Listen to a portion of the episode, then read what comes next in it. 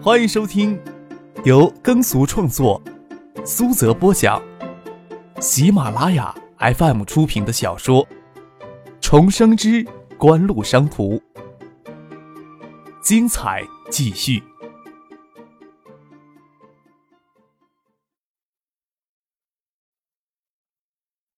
第八百零五集。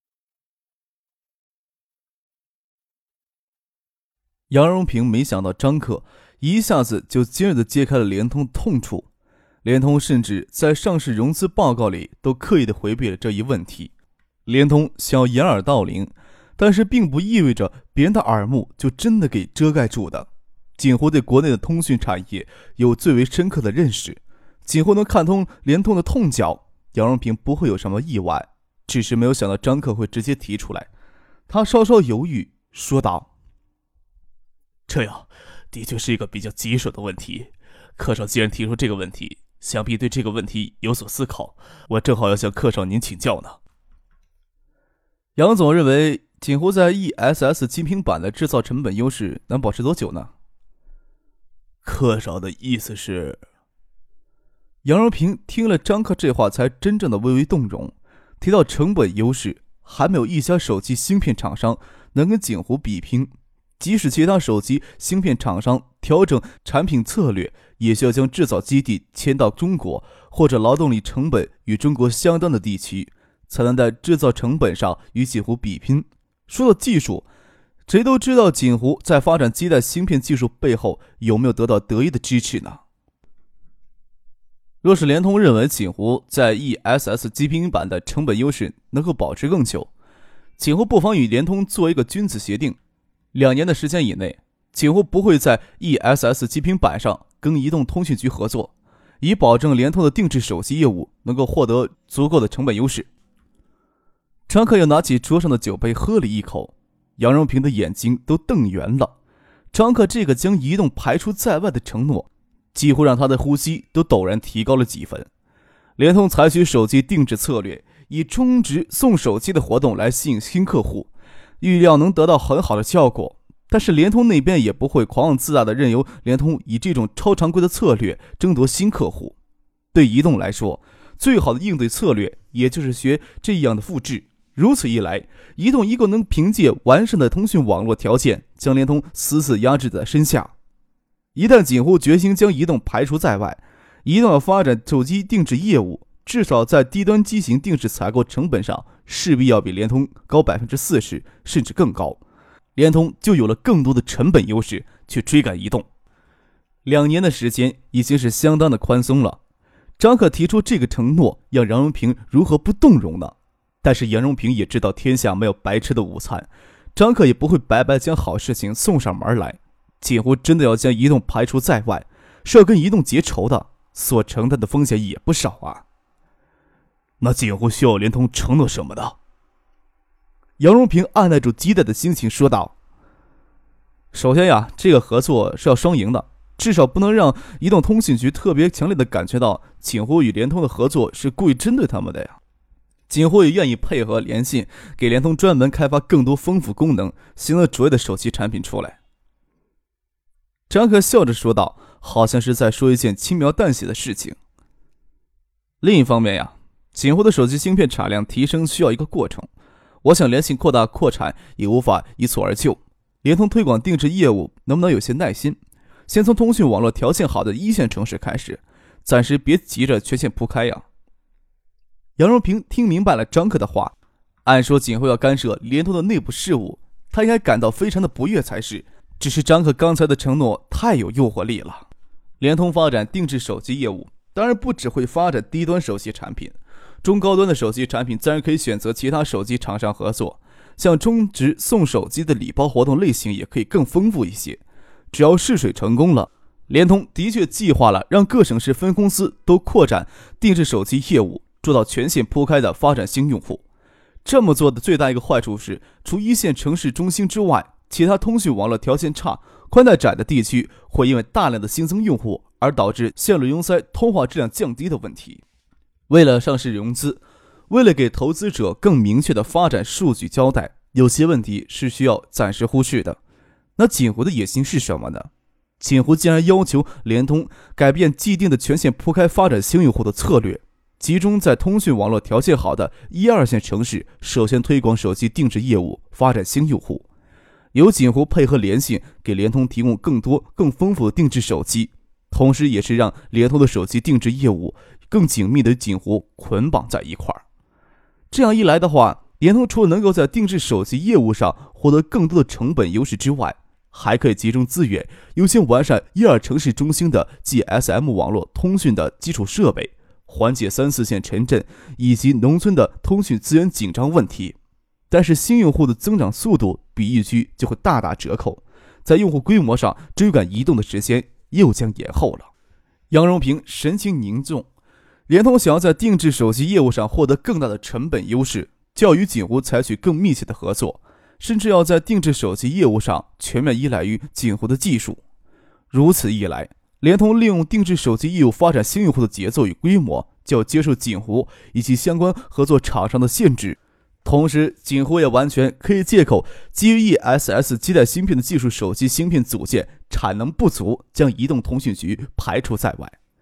张克的提议虽然有违背联通既定的经营策略，但是会受到联通内部温和派的拥护。他毕竟是提出一条可行的中间路线，既能推动联通的快速发展，也避免了激进路线可能导致的经营风险。锦湖能从中获得巨大的利益，也是显而易见的。前期的合作范畴只包括基于 ESS 基带芯片技术而开发的系列手机产品。锦湖主要为该系列手机产品提供包括基带、射频等在内的核心元器件以及核心的产品技术解决方案。最终的手机产品生产由联信或者科王高科或者其他国产手机厂商完成。实施相关的合作方案，将促使锦湖一整套基于 ESS 基带芯片的手机解决方案更加迅速占领国内中低端的手机市场。唯有赢得市场的技术，才具有更成长性。也将被庞大的市场汲取巨额的利润回报。张克二郎腿高翘的坐在那里，品尝着他掺着雪碧加冰块的章鱼干红。那个漂亮的女人坐在他的斜对面，明亮的眼眸子不知道是要避开张克的视线好，还是迎上张克的视线好。关键张克的眼神飘来飘去，似看非看的，让他难以琢磨。这种层次的谈话，不要说他了，就是北京分公司的总经理，这时候都插不上嘴。就连肖瑞明也是正襟危坐，装出在思考的样子。在锦湖与联通面前，联信披着国资的皮，地位实际上也是相当被动的。肖瑞明要担心的只是锦湖会不会背弃当初的口头承诺，将联信甩开，单独与联通进行定制手机业务的合作。杨荣平端起了晶莹剔透的高脚玻璃杯，抿了一口酒，转身看着张克、陈信生。能问锦湖新厂投产之后供货能力能提高多少呢？常客笑着说：“具体的数据啊，还是要去问专业人士了。”陈先生说道：“不瞒杨总啊，第二代的 ESS 基带芯片已经具备投产的条件，就等海州的新工厂准备就绪了，就能源源不断的生产新一代的新品板来。春节过后六个月以内，总的供货能力不会低于三百万套，但是想再提高也困难。六个月以后，我们计划推出二代增强型的基带芯片。”射频电源管理芯片到时候也会有所突破，也说不定。这时候预估的话还早一些。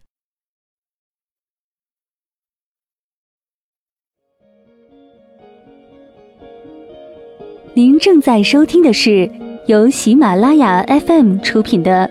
《重生之官路商途》。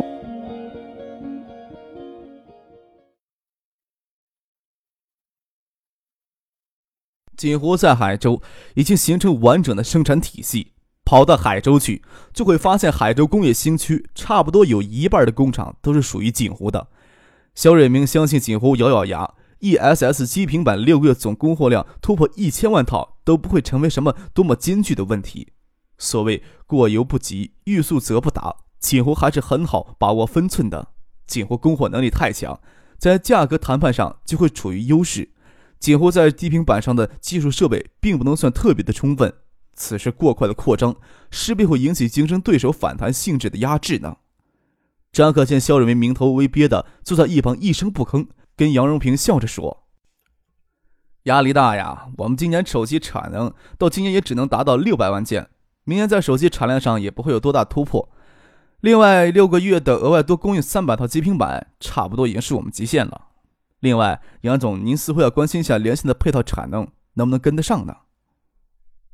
杨荣平微微一愣，张可这是摆明态度，不会向联通直接供应定制手机。另外，今后九九年直接销售手机数量就突破四百万件，六百万件的产能似乎也太保守了一些吧？张克的表态让肖永明的心里卸掉一块巨石。只要锦湖不将联信踢掉，只要锦湖承诺两年的时间不直接生产 ESS 金平板手机，将联通的定制业务与几乎的基平板技术捆绑在一块儿，也符合联信的最大利益。他当然会竭尽全力的去支持说服杨荣平以及联通其他高层接受张可的建议。联通就算接受了张可的建议，暂缓执行全线铺开的策略。集中资源在一二线中心城市推广手机定制业务，发展新用户。联通今年的定制手机采购规模预计有刚超过三百万件。就算给科王高科跟其他国产手机厂商分掉一大半，联信明年至少也能从联通手机直接获得一百万件的手机定制订单。联信九九年的手机销量还刚刚达到一百四十万件，虽然定制手机的利润率要低许多。但是肖瑞明能看到今年的国产手机市场竞争环境会发生急剧变化，特别是中低端手机市场利润率会大幅下降，联通这么大的单子就显得尤其重要。当然，肖瑞明也是能看到锦湖的野心的。要是联通在定制手机业务上前期全面倾向于依赖于锦湖技术，再加上锦湖在其他市场领域的扩张，锦湖通过联信、通过科王高科实现在国内低端手机市场占有率超过百分之五十。已经不能算是什么神话了。随着通信资费的大幅下降，中低端手机市场的扩容速度极为惊人。锦湖暴露的是称雄中低端市场的野心，只是锦湖的技术储备还有所不足，所以锦湖更希望国内中低端手机市场快速扩容能拖后一段时间，让他们的准备时间更充分一些。自然不希望联通、移动这个时候就硝烟四起、战火弥漫。一方面，锦湖给联通提供更多的手机定制业务的成本优势，压制移动有样学样的复制定制手机业务；一方面，限制联通的扩张步伐，使得联通放缓扩张步伐之时变得更有序，也同样能麻痹移动的警觉性。整个计划的核心条件都摊开在眼前，杨荣平无法不心动。肖尔明还是能谨守他的本分，这时候不过多的插话。张克又说道：“可以明确告诉杨总的是。”手机芯片研发部门是锦湖体系内最为核心的部门之一，直接为手机芯片研发体系的工作人员超过一千两百人，还有众多的研发小组围绕手机芯片研发部门的开发外围技术。我们并不会怨我们在成本上的优势。我们的手机芯片研发部门除了几个核心的研发小组在美国旧金山与日本珠波市之外，超过百分之八十的研发人员与超过百分之九十的外围研发小组成员都在国内。除了大量聘用中高级的技术员之外，几乎自己培养的国内专业人才也成长起来了。美国硅谷研发人员平均年薪为十万元，每周工作超过三十五个小时。我们在国内研发人员平均每年年薪十五万元人民币，平均每周工作都要超过六十个小时呢。年薪十五万呢？联通北京分公司总经理摸了摸微凸的前额，这时候开玩笑插了一句话，笑着说。可是远远超过我们这些将一辈子都奉献给国家电信事业的人了。张克淡淡一笑，也不能说仅乎年薪十万的员工也不敢到这地方来逍遥。才想起这时候都不知道这个联通北京分公司总经理姓什么了。杨荣平眉头微锁，张克的话并不是炫耀锦湖旗下员工的薪资水平，而是告诉他们锦湖手机芯片部门对实际的成本优势到底有多大。对橡树园研发人的资薪水平，外界之前就有种种猜测。这要算肖瑞明第一次听到锦湖公开说明旗下员工的薪资状况。九九年，北京企事业员工平均年薪甚至都不足一万四千元，橡树园研发人员平均年薪就达到十五万。肖瑞明相信，十五万里还不包括年终红利与期权奖励的部分。也难怪好些企业都在抱怨锦湖将行业平均劳动力成本大大提高了，日子呀没以前好过了。倒也不是锦湖一家呀，这些年国内软硬件开发人员奇缺，行业的整体薪资水平一直处于高位，一直到九九年才好一些。这几年国内各大院校不管具不具备条件，都一拥而上开设了电子信息工程、计算机、微电子、软件、网络信息工程等热门专业，又有泛滥之势。不过，锦湖支付给员工的薪资水平比行业的平均水平还是要高出太多，基本上代表了国内行业最高的水平了。即使如此，锦湖手机芯片研发部门的实际劳动力成本也只有日韩等发达国家及地区的六分之一，甚至更低的水平。在手机芯片产业里，支付给研发人员的薪资，在成本结构上占了绝大部分的比例。芯片制造成本实际所占的比例也很低。就算锦湖将 ESS 基频芯片主板完全交给台资电子企业代工，每片费用也不会超过十五美元；而锦湖将 ESS 基频板的组件出售给联信，每片收取六十八美元。肖尔明基本上肯定，锦湖在 ESS 基频芯片主板上的毛利润有百分之四十到百分之五十。但是，欧美手机厂商芯片将同规格的基频组件每片降到六十八美元，甚至呀会亏损。在锦湖如此巨大成本优势面前，欧美几大手机芯片厂商根本不敢与锦湖在中低端手机市场正面拼杀。以欧美企业的专业化经营传统，甚至会可能会放弃利润回报水平低的中低端的手机芯片业务。早就有机构预测，锦湖在中低端基带芯片射频技术取得关键突破之后，得以进一步将中低端的 GSM 基带芯片组织业务与锦湖重组，才符合得意的利益呢。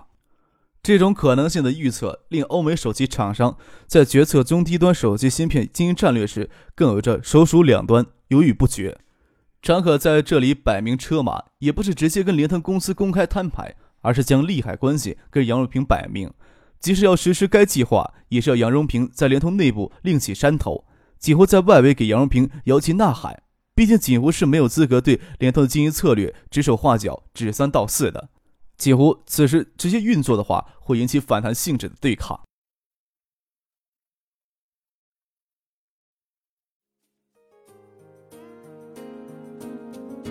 听众朋友，本集播讲完毕，感谢您的收听。